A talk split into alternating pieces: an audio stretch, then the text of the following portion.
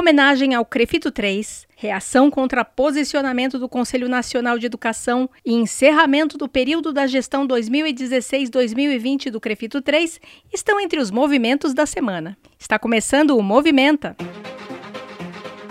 O podcast diário do jornalismo do Crefito 3. Esta é uma produção da Gerência de Comunicação do Conselho. Você ouve agora a edição número 119, de 18 de setembro de 2020, sexta-feira. E hoje a gente traz as cinco notícias que mais movimentaram a fisioterapia e a terapia ocupacional a partir de São Paulo e por todo o Brasil. A apresentação do podcast é minha, Mônica Farias, jornalista, e da Gabriela Moreto, também jornalista. Tudo bom, Gabi? Tudo bem, Mônica. Então a gente pode começar? Sim, vamos começar.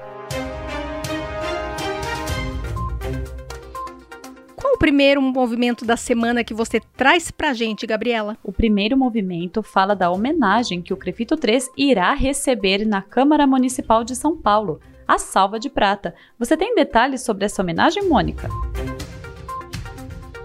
Tenho sim, Gabi. A Salva de Prata é uma homenagem oficial do município de São Paulo a instituições que prestaram serviços relevantes para a cidade. Quando a homenagem é para uma pessoa física, essa homenagem é feita com a concessão de medalha, de título. Já para a pessoa jurídica, essa homenagem na cidade de São Paulo é realizada pela concessão da Salva de Prata. Ela é oferecida a instituições, a organizações sociais, fundações ou entidades, como forma de destacar os serviços prestados para a capital o vereador Claudinho de Souza, que está sugerindo essa homenagem, levou em consideração a história do Crefito 3 e o reconhecimento das ações de apoio e de orientação aos fisioterapeutas e aos terapeutas ocupacionais desde o início da pandemia da Covid-19. A concessão de honrarias na Câmara Municipal de São Paulo é feita por meio de decreto legislativo que precisa ser aprovado por ao menos dois terços dos vereadores. O projeto de lei que vai oficializar a indicação à salva de prata para o Crefito 3 está tramitando na Câmara Municipal. As entregas das homenagens são realizadas em sessões solenes, que costumam ocorrer na sede da Câmara, mas considerando todo o contexto da pandemia e das questões de distanciamento social, é possível que seja uma solenidade com acesso local bastante limitado e com foco numa celebração em sessão online. A solenidade já está sendo programada para o próximo dia 13 de outubro. O segundo movimento da semana destacou a nota pública que o Fórum dos Conselhos Federais da Área da Saúde, o FICAFS, divulgou contra o parecer do Conselho Nacional de Educação, que quer desqualificar o papel dos conselhos de fiscalização na formação em saúde. O que foi isso, Mônica? Gabi, vamos lá, vamos começar explicando o que é esse fórum.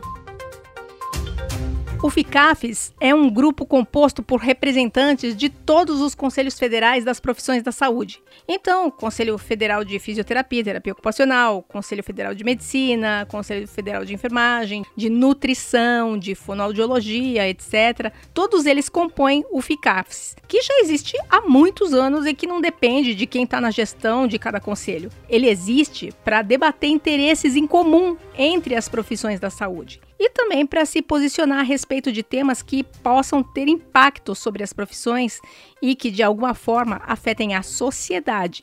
Afinal, como eu já disse aqui no Movimenta em mais de uma ocasião, os conselhos, eles existem não para lutar pelos profissionais, porque conselho não é sindicato. Os conselhos, eles foram criados para defender e proteger o cidadão enquanto usuário dos serviços de profissionais de saúde.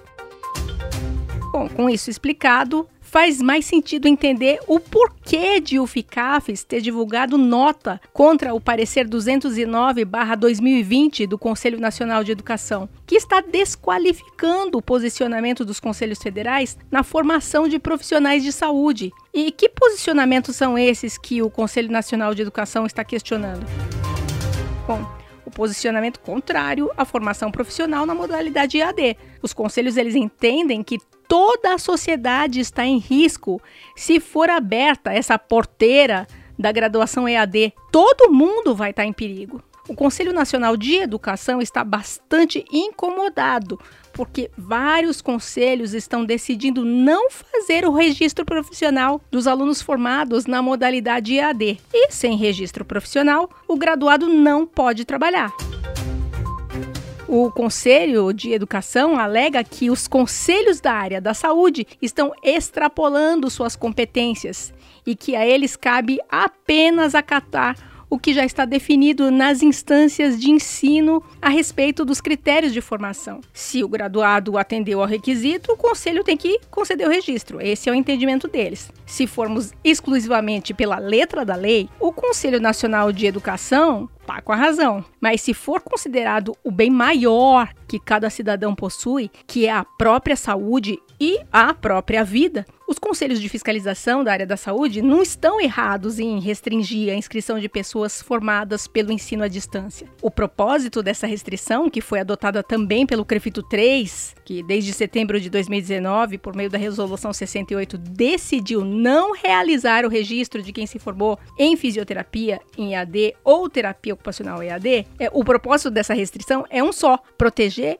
o cidadão, proteger o usuário do sistema de saúde. Afinal, proteger a todos nós.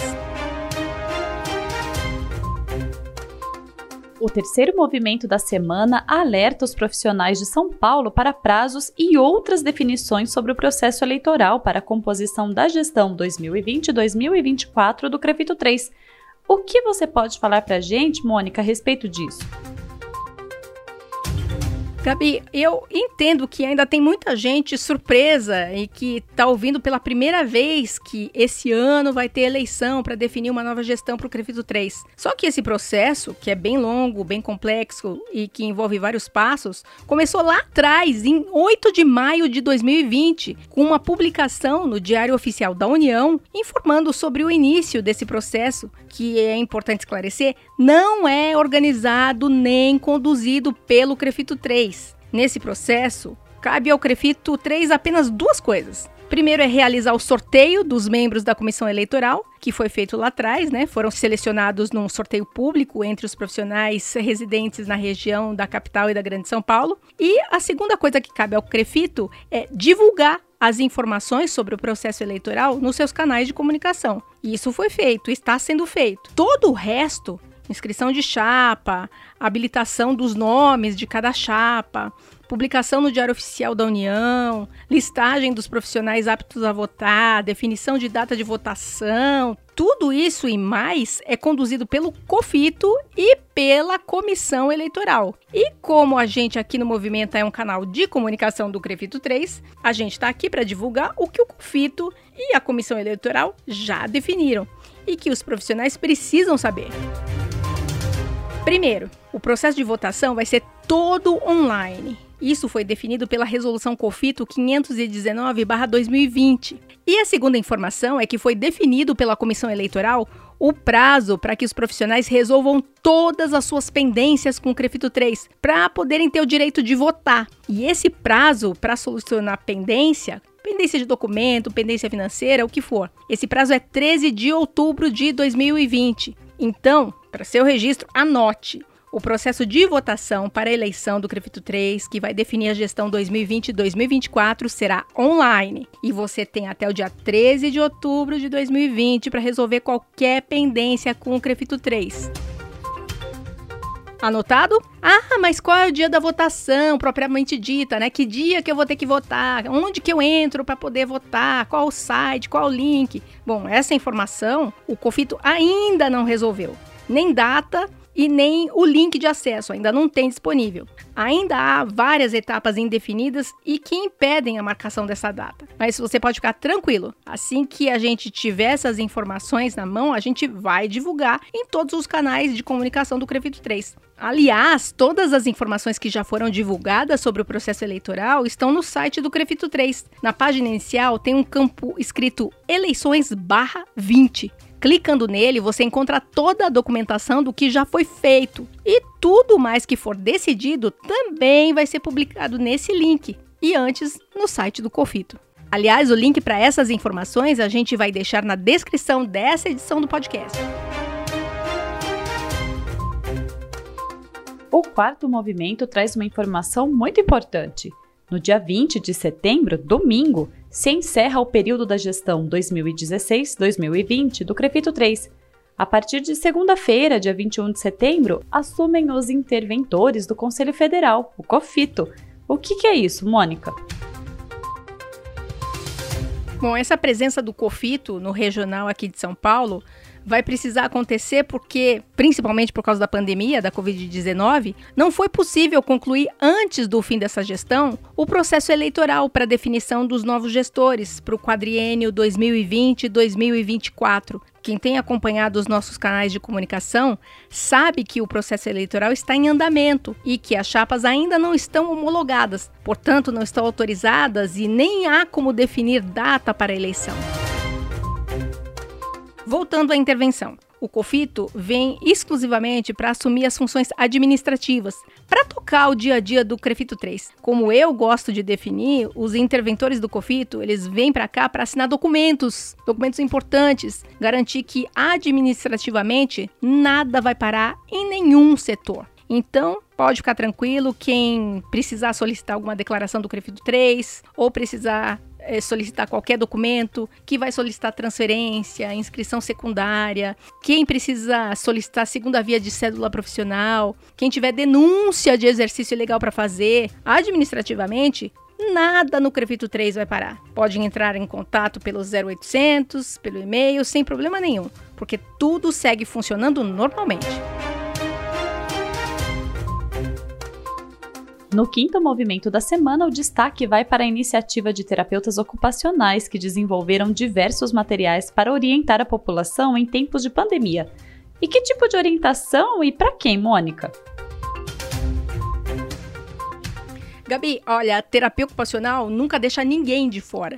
O olhar é para todos os grupos idosos, jovens, adultos, crianças. Em linhas gerais, as orientações da terapia ocupacional abrangem vários aspectos da vida funcional, cognitiva e ocupacional de cada um desses públicos no contexto da pandemia da Covid-19. O podcast trouxe na edição 118 a iniciativa da equipe da terapia ocupacional do HC da USP em Ribeirão Preto, que levou em consideração todo o cenário de medo, de insegurança, de restrição provocada pela Covid-19 e eles avaliaram de que forma as práticas próprias da terapia ocupacional poderiam oferecer suporte a esses públicos, na população em geral mesmo e não apenas aos pacientes do hospital. A partir daí, desenvolveram uma série de materiais que estão disponíveis ao público. São vídeos, cartilhas de orientação, material para colorir, dicas sobre artesanato, dicas de brincadeira, materiais de estimulação cognitiva, física e de promoção de saúde mental. Tem também material para crianças, adolescentes, adultos, idosos, pacientes internados em segmento ambulatorial. Enfim, tem um pouco de tudo para todos. E a gente também trouxe essa semana um outro trabalho da terapia ocupacional, uma cartilha, que foi desenvolvida por professores e estudantes de projeto de extensão do curso de terapia ocupacional da Universidade Federal do Espírito Santo, em conjunto com a terapeuta ocupacional, a doutora Eliane Pereira, do Hospital Universitário Cassiano Antônio Moraes. Dessa vez, diretamente relacionado à Covid-19, o trabalho que desenvolveram, com orientações aos pacientes que estão em recuperação o objetivo dessa cartilha da Federal do Espírito Santo, intitulada Rotina Pós-Covid-19 Orientações da Terapia Ocupacional, é orienta pacientes sobre as modificações e os aspectos importantes das suas novas rotinas pós-internação por coronavírus. A cartilha destaca que é, uma mudança de rotina na casa e na família é necessária após essa alta hospitalar. E isso inclui reorganizar as atividades para realizar de modo mais fácil, para os pacientes recuperados que ainda precisam de alguns cuidados. E todos esses links das cartilhas e do material de Ribeirão Preto que a gente está falando, os links estão disponíveis na descrição desse podcast. E aqui a gente conclui essa edição do Movimenta com a apresentação dos cinco movimentos mais importantes da semana da fisioterapia e da terapia ocupacional. Eu sou a Mônica Farias e agradeço a companhia da colega jornalista Gabriela Moreto na apresentação do podcast. Valeu, Mônica. A gente se encontra na próxima edição do podcast. Sim, e eu também agradeço o Rodrigo Cavalheiro, editor de áudio do Crefito 3, que edita esse podcast. Agradeço ainda a estagiária de design Eduine Azevedo e o trabalho de relacionamento da Ana Carolina Soares. Voltamos com mais notícias na segunda-feira.